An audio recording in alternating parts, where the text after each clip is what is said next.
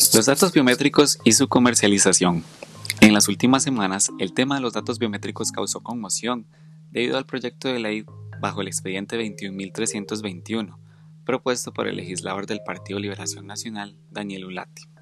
El proyecto busca crear una base de datos biométricos única en el país, sí, esos que usted utiliza para desbloquear su teléfono con reconocimiento facial o huella digital.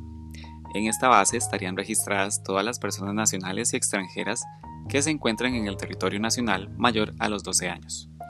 Además, estarían a cargo del Tribunal Supremo de Elecciones.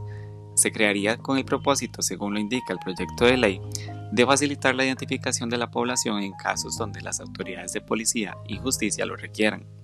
Siendo el tribunal el órgano del Estado que se encarga de identificar a los habitantes, la institución también podría comercializar estos datos a instituciones públicas descentralizadas y al sector privado en cualquier momento, y sin el consentimiento de la persona como tal.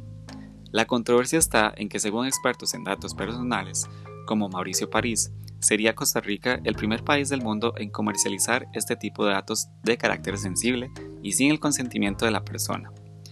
Estas bases de datos relacionadas a la delincuencia se utilizan en otros países como México, España y Nueva Zelanda, pero en ninguno de ellos se comercializan y por el contrario, solo pueden acceder fiscales y jueces.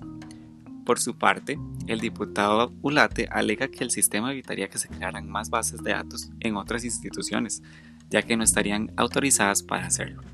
Por lo tanto, ¿se debe o no vender esta información sin la autorización de la población?